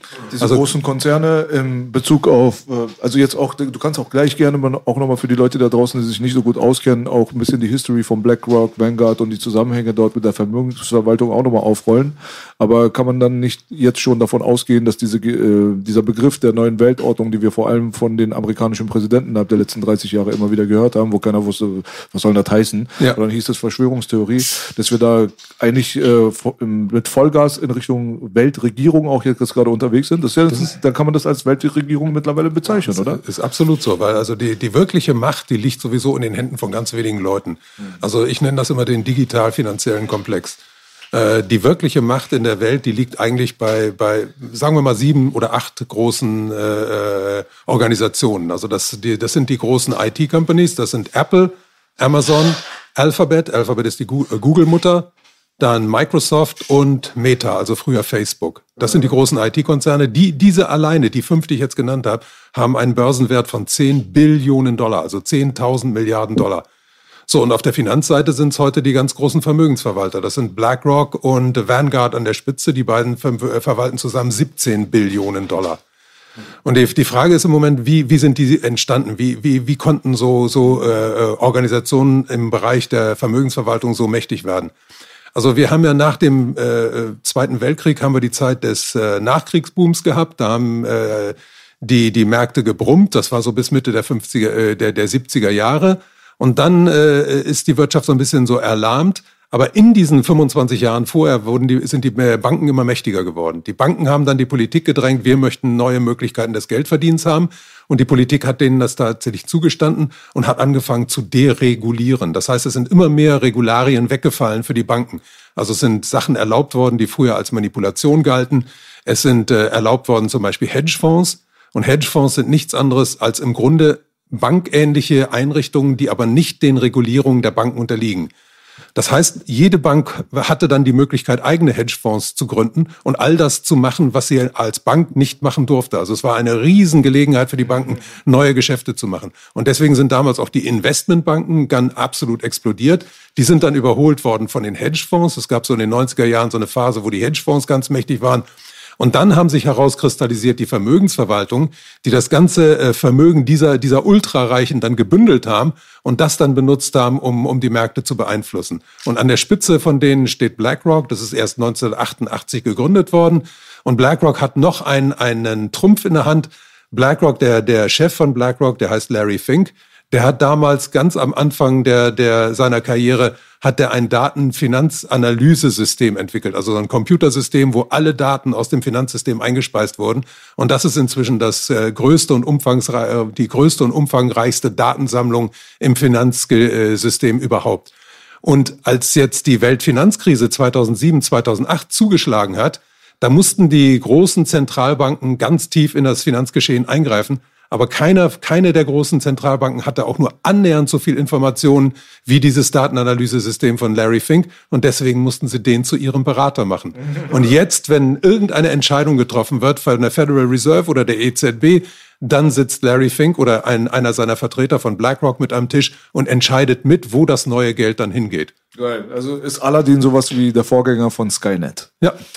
Äh, perfekt. Das, das macht Spaß. Aladdin Village? Das ist dieses, äh, das ist dieses System. Datenanalyse-System, das heißt Aladdin, ja. Genau. Und Krasses Beispiel hattest du auch genannt, dass die auch richtig die sozialen Medien Stürze organisieren können. Du hast über die Situation in Korsika gesagt, da hast du die Macht beschrieben, dass die aufgrund von Facebook-Kampagnen richtig äh, ja, das ist, das, das ist ein Phänomen, aber noch interessanter ist ja das ganz bekannte Phänomen. Also jeder weiß ja, dass äh, 2021 der amerikanische Präsident Donald ja. Trump von Twitter äh, von seinen äh, Followern abgeschnitten wurde. Also der hatte immerhin 58 Millionen Follower und Donald Trump galt ja für die meisten Leute eben als der mächtigste Mann der Welt. Äh, immerhin der Oberbefehlshaber der, der, der, äh, des größten Militärs der Welt. Aber der hat sich ganz sicher dagegen gewehrt. Der hat ganz sicher eine ganze Armada von, von äh, Anwälten gegen äh, Twitter angesetzt, hat sich aber nicht äh, durchsetzen können. Also das zeigt für mich, der mächtigste Mann der Welt ist äh, Donald Trump garantiert nicht gewesen. Viel mächtiger ist ein zwei, drei, ich meine, Twitter ist nicht der, der, der größte IT-Konzern, sondern eher in der zweiten Reihe. Aber die sind immerhin schon mächtiger als der, als der Präsident der USA. Daran sieht man, wie dieser ganze Komplex also unsere Welt inzwischen beherrscht. Absolut. Äh, Donald Trump erinnert mich an eine gewisse Art und Weise dann auch, also von der Fragestellung her auch ein bisschen an Elon Musk, weil äh, Donald Trump auf der einen Seite auch ein Milliardär, auch aus der elitären Struktur und so weiter, hat aber für viele Leute als Lichtgestalt gegolten, weil er quasi den Gegenpol dann zum Establishment halt ja, dargestellt hat. Was ist deine Meinung dazu? Das war eine ganz raffinierte Taktik. Also Donald Trump hat die Leute wirklich vier Jahre lang äh, abgele abgelenkt von dem, was in Wirklichkeit im Hintergrund geschehen ist. Ich meine, Donald Trump ist ein Mann aus der, aus der Medienlandschaft also wahrscheinlich auch ein sehr eitler Fatzke äh, und hat das alles bestimmt auch gerne getan, legt sich auch gerne mit den Leuten an. Aber äh, unter, unter Donald Trump ist erstens damals die größte Bombe seit dem Zweiten Weltkrieg auf Afghanistan abgeworfen worden. Also der hat sich ja äh, am Schluss immer so als Friedensengel da dargestellt. Also dann wundere ich mich, warum die Leute das so schnell vergessen haben, dass der damals diese Riesenbombe auf Afghanistan abgeworfen hat. Zweitens hat er dem äh, Militär äh, grünes Licht gegeben für die Militarisierung des Weltraums. Also eine ganz schreckliche Entwicklung. Und drittens muss man sagen, also der hat sich selbst in der ganzen Zeit unglaublich in die Tasche gewirtschaftet, auch seiner ganzen Familie in die Tasche gewirtschaftet. Aber was er eben getan hat und was der Elite genützt hat, er hat die Leute unglaublich abgelenkt und verwirrt.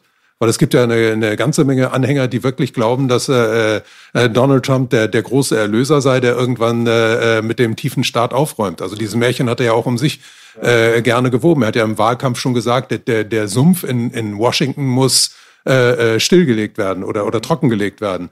Und er hat eigentlich das Gegenteil getan. Also der Sumpf ist heute noch viel tiefer als, als, als vor seiner Zeit. Wie erklärst du dir diese extreme Medienkampagne gegen diesen Menschen, der so als the next Adolf Hitler betitelt wurde? Äh, äh, gegen Donald Trump meinst du jetzt? Also das, äh, das ist einfach ein Riesenschaukampf, um die Leute wirklich von den wirklich entscheidenden Dingen in der Welt abzulenken. Also die Leute gucken immer dahin und gleichzeitig passiert auf der anderen Seite was, was ganz anderes. Und das, was im Moment passiert, was ganz wichtig ist, das ist eben, dass wir alle im Moment in so ein digitales Gefängnis geführt werden. Also die meisten Leute sind sich gar nicht darüber bewusst, was in den letzten zwei Jahren passiert ist.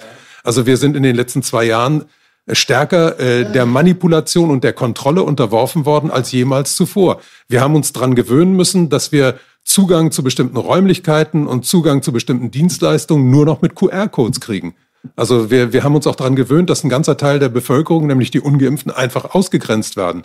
Also da sind, da sind viele Dinge jetzt in den letzten zwei Jahren passiert, die, die sehr im Sinne der, der äh, Digitalkonzerne sind, aber absolut gegen die Interessen der Mehrheit der Menschen. Zugang zu Sterbenden was ja, sehr genau, gravierend ja, ist. Ja, diese Generation, also grausam. Ja. Ja, alles, was da passiert. Also so viele Dinge sind da passiert. Also wie man die alten Menschen behandelt hat, wie man Kinder behandelt hat, wie man Behinderte behandelt hat, das ist alles so indiskutabel. Und eins, das hätte ich vor einer Stunde sagen müssen, um das zu ergänzen. Ich fand großartig, wie du das bemerkt hast, mit diesen ähm, ähm Impfdosen für Afrika. Herzlichen Glückwunsch. Die unterernährten Kinder, die brauchen Wasser, hast du gesagt, Vitamine und Essen, aber keine Dosis. Ja, das ist ganz schlimm. Also das ist, äh, das hat die, die Gavi, die Gavi hat ja äh, äh vor ein paar Jahren, ich glaube vor zwei Jahren oder so, insgesamt 8,8 Milliarden äh, Geld eingesammelt. Und zwar mit dem Ziel, äh, die, den, den armen Kindern in den Entwicklungsländern, vor allem in Afrika und Südamerika, zu helfen. Äh, und die Hilfe sollte dann in Form von Impfungen geschehen. Das Problem dieser Kinder ist aber nicht, dass sie, dass sie von einem Virus bedroht werden, sondern das Problem dieser Kinder ist, dass sie von Hunger bedroht werden. Und zwar von Hunger, der ausgelöst wurde durch die Maßnahmen bei uns angeblich gegen das Virus. Also da hat man selbst ein Problem geschaffen. Und äh, statt dieses Problem zu lösen, hat man dann die Aufmerksamkeit auf etwas anderes gelegt und sich dann auch noch feiern lassen dafür, weil das ja. hieß dann ja, also es ist eine großartige Kampagne, großartige Hilfe für die Menschen in der dritten Welt. Also die Maßnahmen, die man gegen die Pandemie in Anführungsstrichen ergriffen hat, hat äh, mehr Menschen das Leben gekostet als die Pandemie selbst? Äh, so ist es auf jeden Fall. Also die, die hat den Lebensstandard von mehr als zwei Milliarden Menschen gesenkt. Sie hat unglaublich viele Menschen äh, in den Hunger getrieben und, und vielen Menschen die Existenzgrundlage genommen. Äh, und die Ungerechtigkeit, die kann man an einem, ich habe da so ein Paradebeispiel immer, also der, der, der Konzern TUI, das ist der größte äh, Touristikkonzern der Welt, ähm, der gehört zu 25 Prozent einer russischen Oligarchenfamilie. TUI hat im Zuge äh, der, der Pandemie 4,8 Milliarden vom deutschen Staat als Wiedergutmachung erhalten. Aber die ganzen einfachen Leute, die bei TUI angestellt sind, also wer in, in, in äh, Portugal als Kindermädchen, als, als Zimmermädchen arbeitet oder wer auf Sri Lanka als Fahrer arbeitet oder so, der hat von dem Geld nichts gesehen. Also die Leute sind einfach fallen gelassen worden. Also äh, was wir erlebt haben in den letzten zwei Jahren, das muss man ganz klar sagen, ist die größte Vermögensumverteilung aller Zeiten. Es ist noch nie so viel Geld in die Hände von so wenigen Menschen geflossen und es ist noch nie so viel Macht in den, hat sich in den Händen von so wenigen Menschen konzentriert. Ja. Äh, ich glaube, das geht in die Geschichte ein als The Big Steal. Also ja. das ist ja. wirklich einfach nur Raub. Ja. ja, man muss sehen, dass die, dieser, dieser digital-finanzielle Komplex sich einfach alles in der Welt unterworfen hat. Also äh, du sprichst jetzt die WHO an. Ich finde, die WHO ist, ist in, insofern sehr interessant. Also die ist ja äh, nach dem Zweiten Weltkrieg mal gegründet worden. Und da mussten die Staaten also immer Geld äh, einzahlen. Und mit dem Geld sollte dann die Weltgesundheit verbessert werden. Mit der Zeit haben sich immer mehr Staaten da rausgezogen. Und dann haben sich aber immer mehr private Geldgeber eingemischt. Also oder oder Staaten haben gesagt, pass mal auf, wir geben äh, Geld, aber äh, zweckgebundenes Geld. Und das hat sich im, im äh, Laufe der Zeit immer mehr erhöht, dieser Anteil. Also im Moment ist es so, dass die WHO selber nur noch über zehn Prozent ihres Etats selbst entscheiden darf. Über 90 Prozent wird fremd entschieden. Also wenn die Pharmaindustrie oder die Bill und Melinda Gates Stiftung Milliarden da hineinschubst, dann sagen die auch, wofür das ist. Also wenn Bill und Melinda Gates da Geld geben, dann ist es meistens für Impfungen und für nichts anderes. Also da äh, ist die WHO eigentlich eine fremdgesteuerte Organisation geworden.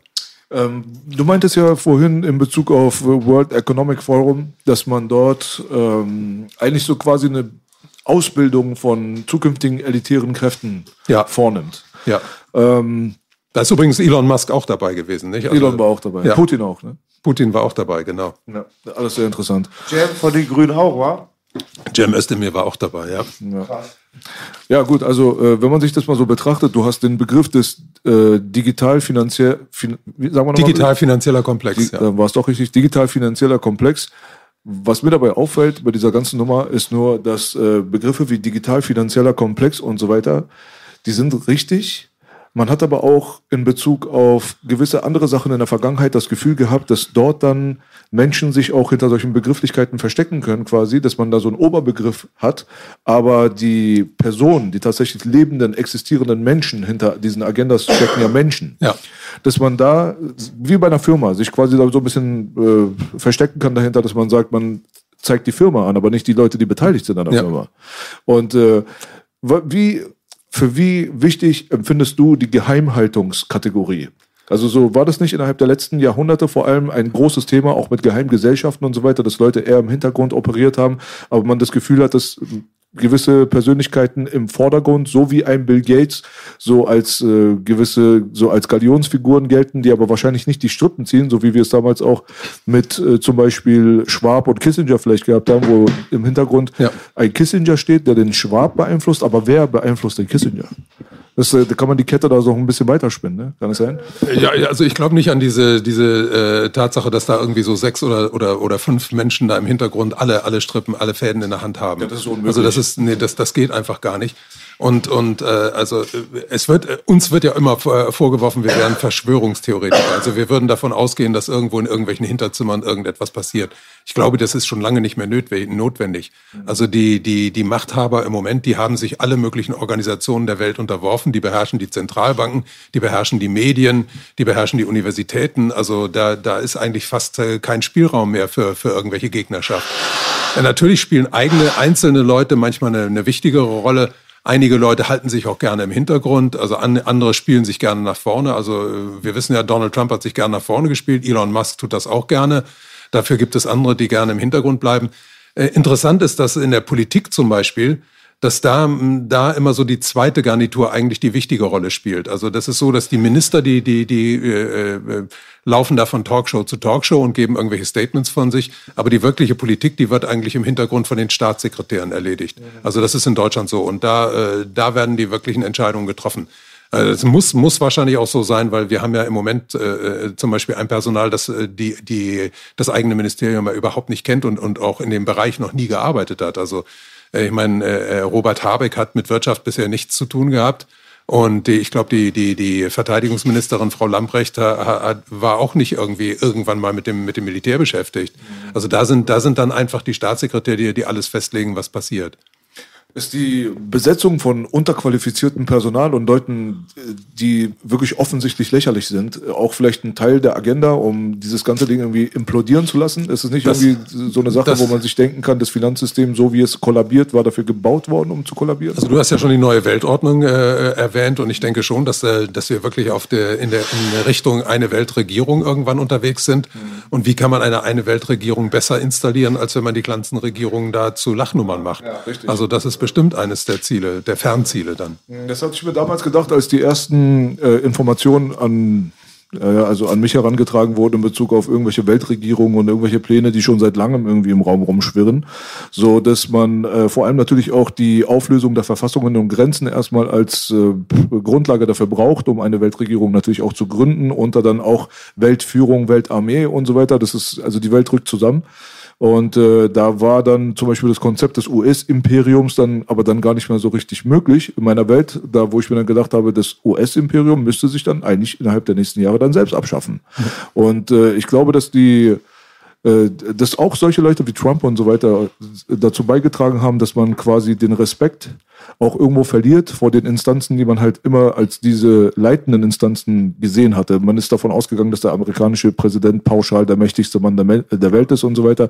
Das hat sich jetzt innerhalb der letzten Jahre halt als Humbug erwiesen. Aber ich denke, vor 15 Jahren hätte man diese Sachen nicht kommunizieren können, ohne 100%ig den Verschwörungstheoretiker-Stempel ja. zu bekommen. Ne? Ganz sicher, ganz sicher. Es hat sich einfach, also was wir erlebt haben in den letzten Jahren, ist ein unglaublicher Konzentrationsprozess äh, im Bereich von Geld und Macht.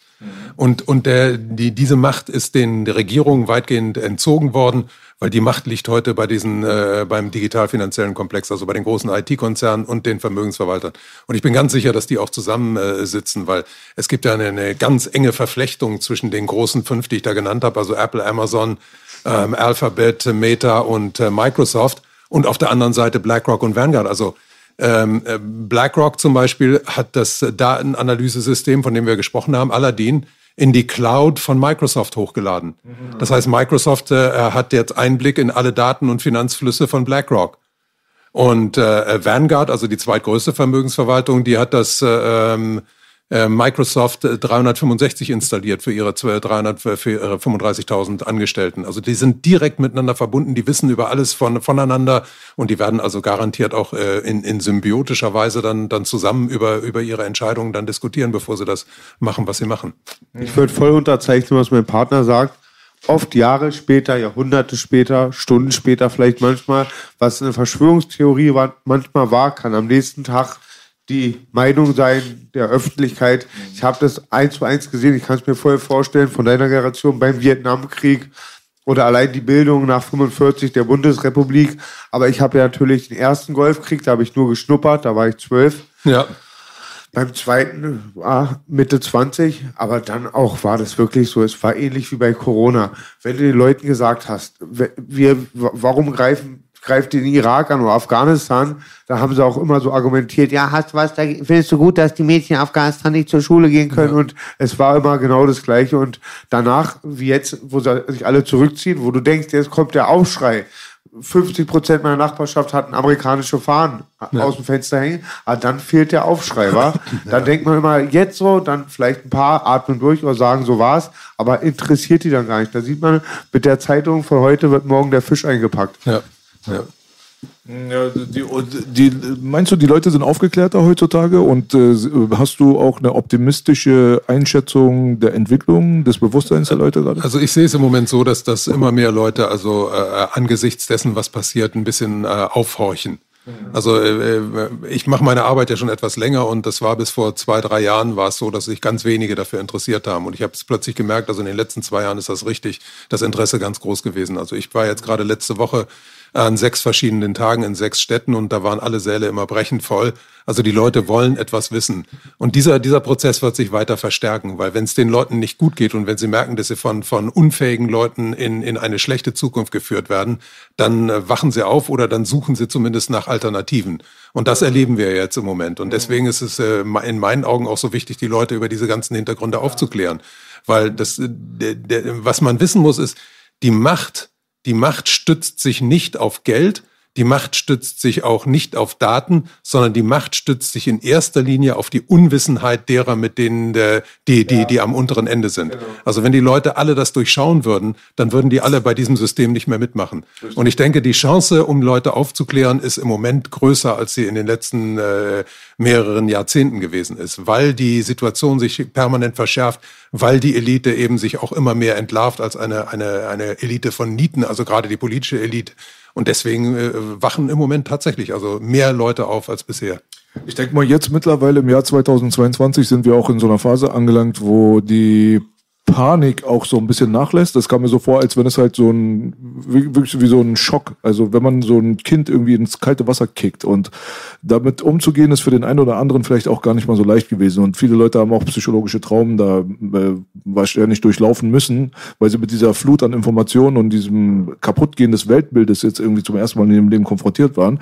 Aber mit der Zeit je mehr Ernst Wolfs kommen und dort ein Video und dort die Diskussion und dieses und jenes, normalisiert sich dieses Verhältnis dann auch so ein bisschen in der Psychologie, so dass man auch davon ausgehen kann, dass man nicht so ein Alien ist, wenn man daran denkt, dass nicht alles so ist, wie man es im, Fernseher, im Fernsehen eigentlich vorgegaukelt äh, bekommt. Und jetzt mittlerweile glaube ich, dass man mit solchen Themen, so wie wir jetzt gerade sitzen und auch ein mainstreamiges Medium, jetzt quasi zwar selbst gebautes äh, ja. Medium, wir sind jetzt nicht Mainstream im Sinne von ARD und ZDF, niemand bezahlt uns durch die GEZ, leider noch nicht, vielleicht irgendwann. So, dass man halt äh, einfach so einen Zustand hat, wo man ein bisschen freier über solche Dinge kommunizieren kann und nicht mehr so vor, mit der vorgehaltenen Hand halt. Ne? Ja. Das ist auf jeden Fall eine gute Entwicklung. Hast du diesen Plan aber, der ja besorgniserregend ist. Ja. Inwiefern hast du dir den in äh, möglichen Szenarien eigentlich zu Ende gesponnen? Also was, wohin sollte das denn innerhalb der nächsten Jahrzehnte überhaupt führen? Ich meine, wir haben diesen digital-finanziellen Komplex, okay, die Anbindung der Menschen an diese vierte industrielle Revolution und die künstliche Intelligenz und so weiter. Ähm, es gibt Szenarien, wie gesagt, aus Hollywood, die haben das schon für uns zu Ende gesponnen quasi. Ja. Wie sieht es bei dir aus? Ja, also wenn man das äh, alles bis zu Ende durchdenkt, dann äh, ist das mit, mittelmäßig apokalyptisch, also was, was uns da droht. Also das ist tatsächlich so, dass uns droht, dass wir Millionen und Abermillionen von Arbeitslosen haben, die irgendwie beschäftigt werden, die dann also wahrscheinlich den ganzen Tag nur noch Netflix gucken und auf diese Art und Weise manipuliert werden. Und natürlich äh, ist im Rahmen der vierten Intelligenz sind noch ganz andere schlimme Dinge äh, im, im Gang. Also gerade Elon Musk ist ja mit seiner Firma Neuralink damit beschäftigt, also den Menschen äh, in das Zeitalter der biodigitalen Konvergenz zu führen. Das heißt, dass der Mensch also direkt mit dem äh, digitalen äh, äh, mit der digitalen Sphäre verbunden wird. Also da sollen dann Platinen im Kopf eingepflanzt werden. Also das ist diese ganze transhumanistische Agenda, die ja auch von Klaus Schwab verfolgt wird.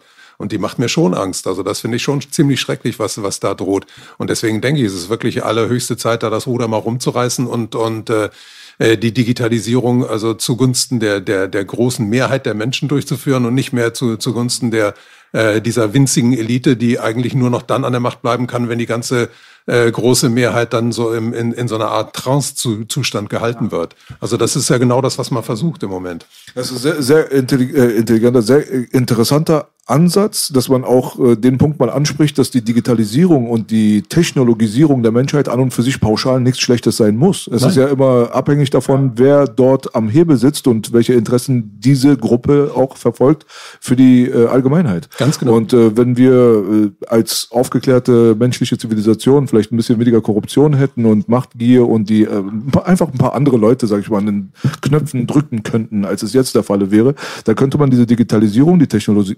Technologisierung auch dafür nutzen, um auch vieles aufzuräumen, was wir eigentlich verkackt haben innerhalb stimmt, der letzten paar hundert Jahre. Ja. Also man könnte auch im äh, natürlichen Bereich und so weiter, weil die Digitalisierung und die Industrialisierung, die hat ja stattgefunden quasi zum Leidwesen der natürlichen Umgebung der ja. Menschheit.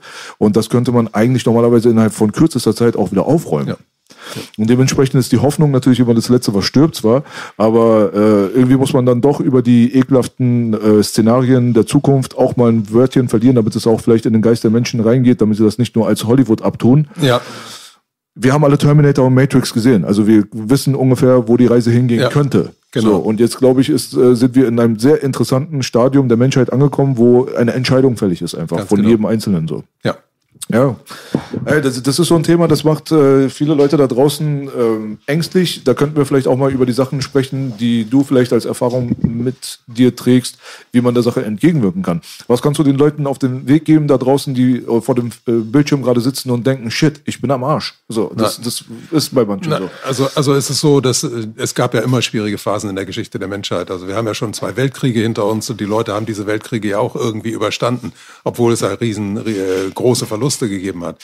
Aber es ist äh, nicht so, dass das alles sich immer in einer Linie bewegt. Also es wird auch wieder bessere Zeiten geben. Aber im Moment ist, äh, sind wir eben in so einem Tief drin und da müssen wir irgendwie wieder raus. Und da muss man natürlich auch sehen, dass man äh, versucht, äh, sein eigenes inneres Gleichgewicht zu behalten. Und da ist es ganz wichtig, dass man mit, sich mit vielen Gleichgesinnten zusammentut. Also ich denke, dass die Vernetzung äh, äh, von Leuten, die da so ein bisschen so anfangen, das äh, System zu durchschauen, dass diese Vernetzung ungeheuer wichtig ist. Weil das, äh, was ich äh, erkenne, ist, dass Leute, die so vereinzelt irgendwo sind und mit dieser ganzen äh, äh, äh, Phalanx von, von, von schrecklichen Aussichten da konfrontiert werden, dass die dann auch sehr schnell also äh, wirklich äh, selbst zu traumatisierten äh, Personen werden. Ne? Also ja. da muss man unbedingt dagegen wirken und sich vernetzen, mit anderen Leuten zusammenkommen.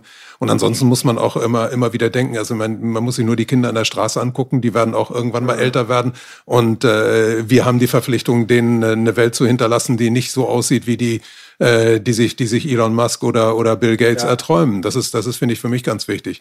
Also ich habe jetzt meine eigene Kraft da auch daraus bezogen. Ich habe ja selber bin ja nicht nur ähm, Sachbuchautor, sondern bin auch Großvater. Und äh, ich habe eine Enkelin, die ist sieben Jahre alt. ja, genau. Schreibst ne, Bücher. Ja, genau. Meine, meine Enkelin ist sieben Jahre alt und die hat natürlich auch Fragen gestellt im, im Rahmen dieser, dieser ganzen Pandemie. Und äh, dann habe ich so überlegt, wie, wie ich ihr das alles erklären kann. Und dann haben wir so eine, so eine Geschichte gesponnen, so eine gute Nachtgeschichte. Mhm. Sie und ich äh, gehen gerne in den Zoo, wir sehen uns gerne die Erdmännchen an. Oh, und ich habe dann eine Geschichte äh, äh, entworfen über ein Erdmännchen, das im Zoo eines Tages plötzlich merkt, dass es ja eingesperrt ist. Und das dann, und das dann überlegt, dass es doch eigentlich mal wissen will, wie es in der Freiheit aussieht und das dann tatsächlich flieht und dann in der Freiheit aber auch merkt, dass Freiheit auch mit, mit äh, bestimmten Schwierigkeiten verbunden ist. Also man muss sich sein Essen suchen, man muss seine Unterkunft suchen, man muss sich gegen natürliche Feinde wehren und so weiter. Und das wird dann äh, äh, da so auf die Probe gestellt, dieses Erdmännchen, was ist denn nun besser? Ist es besser, bequem im Zoo zu liegen und da äh, sich den ganzen Tag durchfüttern zu lassen und versorgt zu sein? Oder ist es schöner, da, da das Leben in Freiheit zu genießen? Also das ist so das Thema des Buches. Und ich muss sagen, also ich habe beim Schreiben von dem Buch habe ich genau die, Tacht, äh, die Kraft getankt, die ich brauche, um das andere durchzustehen. Mhm. Weil die anderen Artikel, wenn ich immer nur Artikel über das Finanzsystem und über die Digitalisierung schreiben würde, dann würde ich auch irgendwann verrückt werden.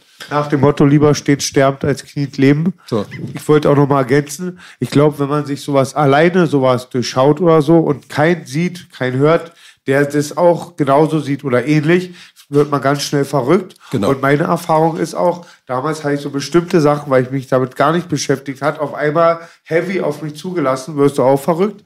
Und viele Leute werden sogar, habe ich bei Angriffskriegen gesehen, werden sogar sauer.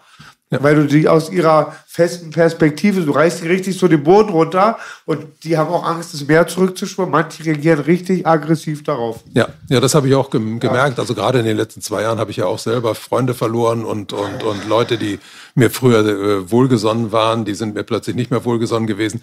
Aber ich muss sagen, gerade so in den letzten paar Wochen, da äh, ändert sich bei manchen. Also ich habe jetzt das erste, den ersten Fall erlebt, wo sich jemand bei mir entschuldigt hat und gesagt hat, weißt du was, ich habe das falsch gesehen. Also da äh, muss man immer sehen, jeder Tag ist nicht der letzte Tag der Welt Welt, sondern das Leben geht weiter. Und es gibt immer auch mal positive Entwicklungen. Also ich bin da äh, ganz, ganz gut gestimmt. Perfekt. Ja, ähm, Hast du mal den rechtsradikalen Stempel abbekommen? Ja. ja. Also linksradikal und rechtsradikal alles. Also. Geil, ernst. Ja, ich ja. auch. Letztes Jahr habe ich die Linken und die Rechten gedisst, also beleidigt. Ja, ja, aber es ist ja auf beiden Flügeln. Ist also ich, ich muss sagen, ich bin, also um, um das mal klarzustellen, ich bin politischer Atheist. Ja. Also ganz einfach. Ja.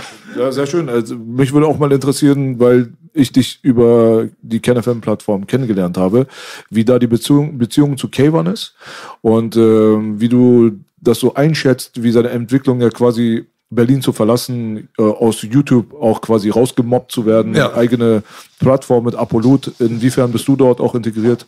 Ja, ich mache für Apolut ja immer noch die Tagesdosis, also so, sofern es geht. Also äh, habe ich den Montag bei denen immer Und ich muss sagen, also ich habe Ken ja durch einen Zufall eigentlich mal kennengelernt und ich habe den, also den allerhöchsten Respekt vor Ken, weil, weil die Leistung ist großartig. Und ich muss sagen, Ken ist äh, für mich das, was ein Journalist sein sollte. Der hat mir nämlich damals gesagt, wollen wir zusammenarbeiten?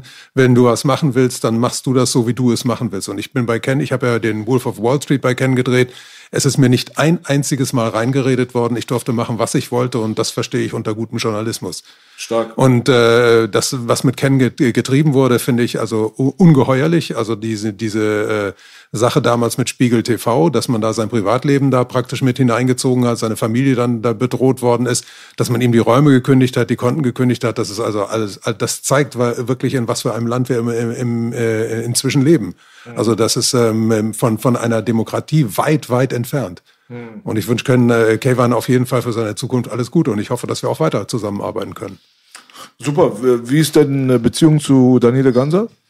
Ja, ich kenne ihn persönlich nicht, aber, aber ich schätze seine Arbeit äh, äh einigermaßen. Äh, manchmal habe ich auch ein paar Kritikpunkte, weil ich denke, ist er manchmal an, an manchen äh, Dingen äh, ist er einfach ein bisschen zu weich und, und, und gibt zu sehr nach. Aber äh, im Großen und Ganzen muss ich sagen, also es ist auch einer, der, der, der wirklich viel bewegt hat. Viele Leute kritisieren den Ansatz, dass man zum Beispiel die ähm, äh, russische Komponente und so weiter ein bisschen weniger kritisiert und dass da sehr stark auf Anti-Amerikanismus äh, gesetzt wird, das Weltimperium USA und so weiter. Ähm, jetzt in Bezug auf die Ukraine-Krise wurde das dann nochmal verstärkt. So, ja. wie, was würdest du diesen Leuten antworten?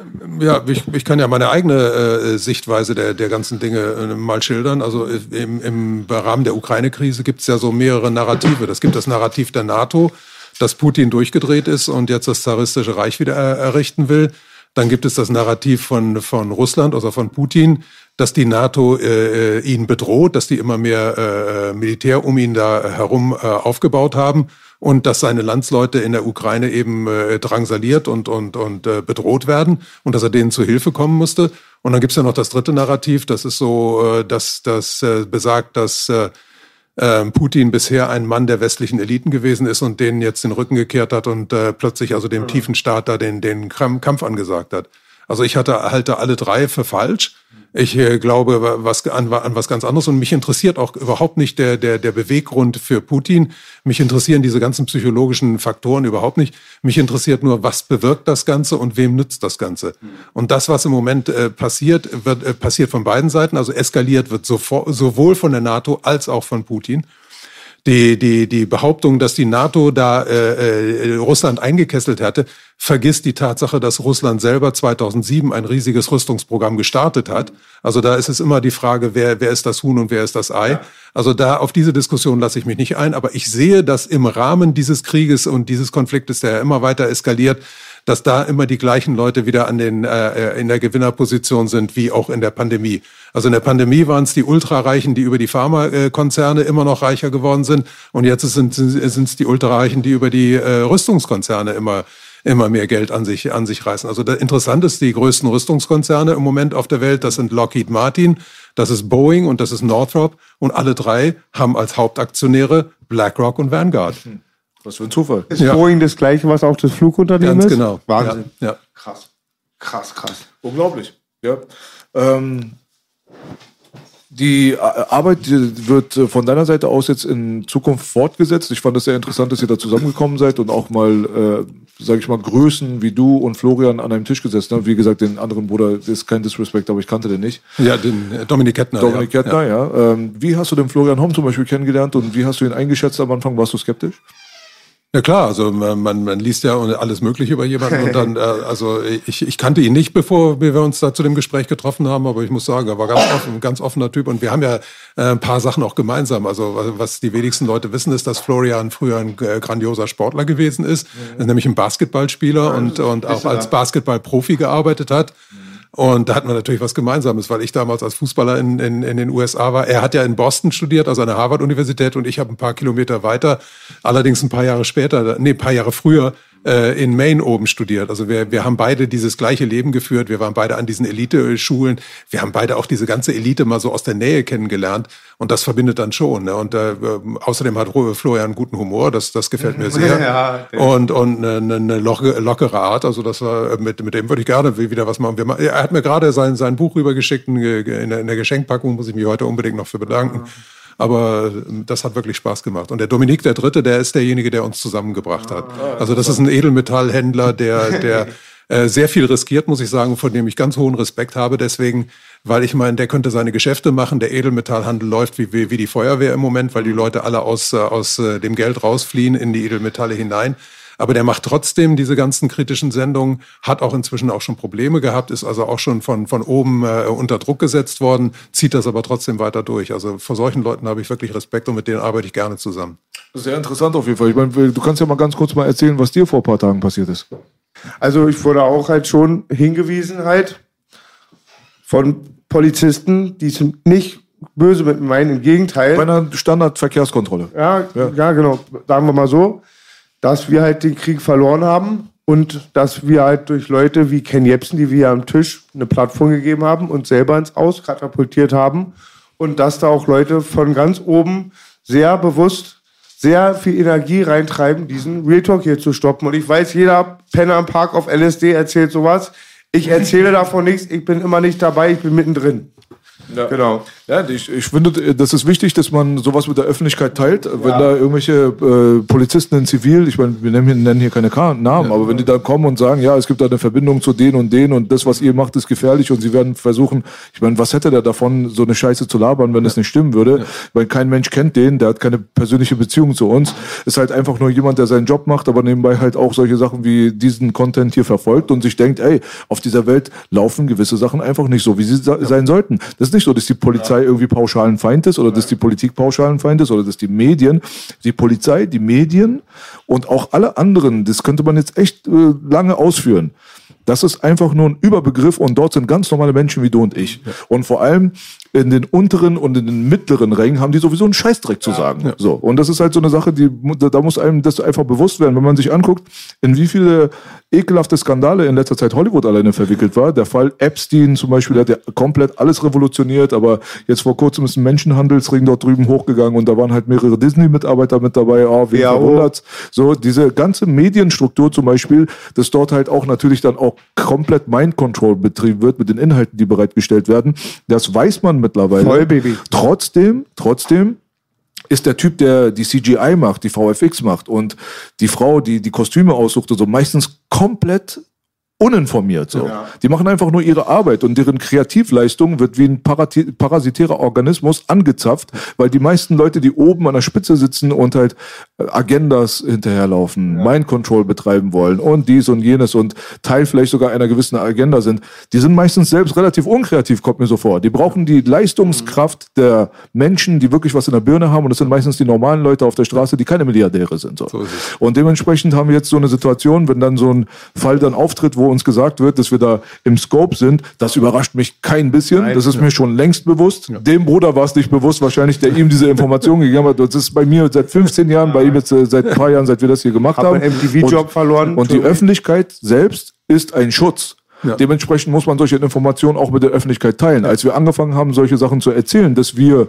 gedrosselt werden, Shadowbans, Accountkündigungen und Kanalsperren, alles, was wir schon hinter uns gehabt da, da haben, waren manche Leute am Anfang skeptisch und haben gesagt, das benutzt ihr nur so für ja. euch, dass ihr sagt, ja. ihr werdet da unterdrückt oder so, damit ihr besonders seid. Ja. Mann, wir sind nicht besonders, indem Guckt wir irgendwie unten gehalten werden. Mhm. Uns werden ja die Möglichkeiten weggenommen. Es wäre einfach absolut paradox und dumm, wenn man sich äh, darüber freuen würde, dass man Shadowbanned wird wird oder dass man ja. unterdrückt wird die ganze Zeit. Guckt euch die Fotos an, guckt euch die Reichweite an, ist so schwarz auf weiß.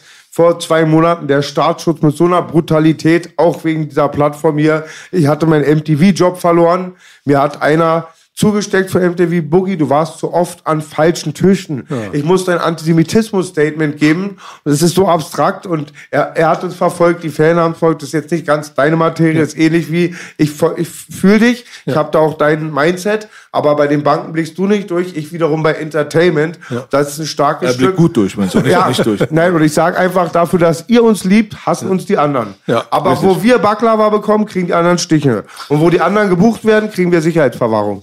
Ja, also das war jetzt mal ganz wichtig, mal ganz kurz äh, zum Schluss auch den Leuten bewusst zu machen, dass es nicht selbstverständlich ist, dass Leute wie Ernst Wolf oder unsere Plattform und so weiter diese Themen behandelt, weil man sich dadurch dann natürlich auch gewisse Türen zumachen kann und so weiter. Deswegen würde ich dich zum Schluss gerne fragen, was hast du denn äh, wirklich äh, am eigenen Leibe quasi erfahren innerhalb der letzten Jahre vielleicht? Du hast gesagt, in letzter Zeit ist es noch viel interessanter geworden, deine Arbeit für die Leute. Das heißt aber auch, dass mehr Augen dann auf dich äh, kommen. Auf jeden Fall, Hattest du so wie Kayvan auch so haarsträubende Erlebnisse? Ich meine, da wurde mit seiner Familie quasi überfallen und seine Kinder und bla bla bla wurden damit reingezogen.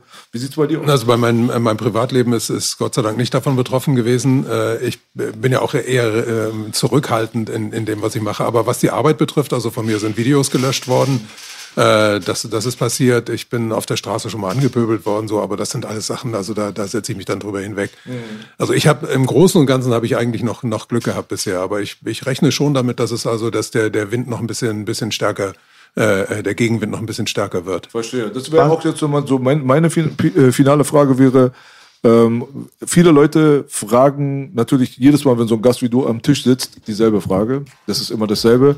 Habt ihr nicht Angst, dass euch was angetan wird? Weil ich meine, im Endeffekt äh, geht es hier ja um eine globale ja. Mafia. Es ist ja eine mafiöse Struktur, ja. Und dass die Leute dann teilweise natürlich dann über Millionenberge von Leichen laufen, das nennt man Krieg dann und es gibt auch andere Möglichkeiten, das zu tun. Das ist jetzt mittlerweile eine Realität. Wie läuft ein Ernst Wolf durch die Gegend? Hast du manchmal Angst? Hast du Befürchtungen? Also ich habe äh, Angst habe ich eher um, um meine Enkelkinder, äh, dass die in diese Zukunft geführt werden. Und die ist, ah. die, diese Angst ist größer als die Angst um mich selbst. Also ich bin inzwischen 71, werde bald 72. Also ich habe ein gutes Leben gehabt und ich habe fühle so eine innere Verpflichtung, ein bisschen was dafür zu tun, dass meine Enkel auch so ein schönes Leben haben, wie ich es bisher gehabt habe. Sehr schönes Statement. Ja.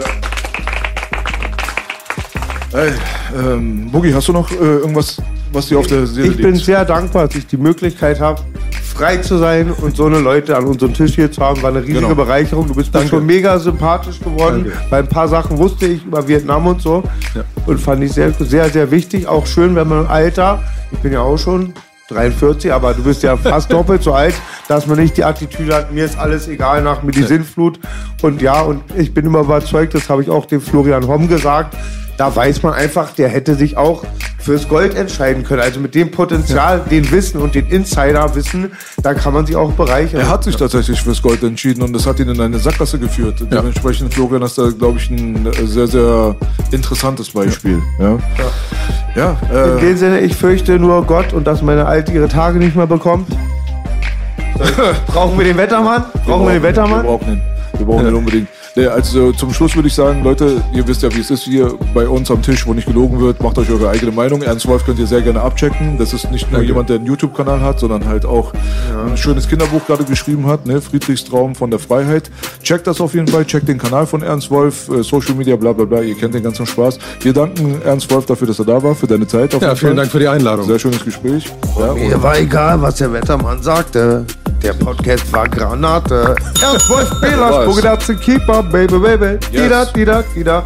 Wir sind oh, raus. Geht zur Visa.